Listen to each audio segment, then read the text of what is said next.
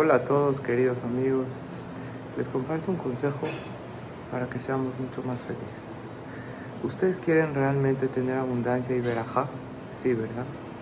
Por favor, acostúmbrense a no sacar quejas de la boca y tratar que tampoco hayan quejas en el corazón. Hay veces nos quejamos por cosas insignificantes.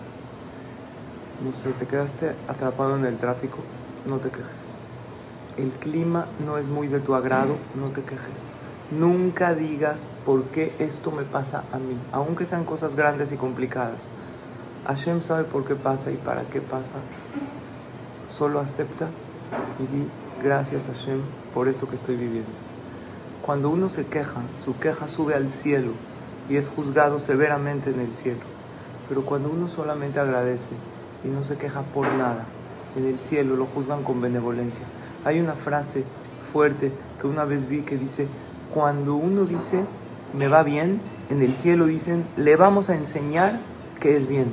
Pero cuando uno aquí en la tierra dice, me va mal, en el cielo dicen, vamos a enseñarle que es realmente mal, si dice que le va mal. Por lo tanto, queridos amigos, solo agradecer, cero quejas. Obvio que si tenemos que hablar de un problema para darle solución, no nos estamos refiriendo a eso, eso no es quejarse.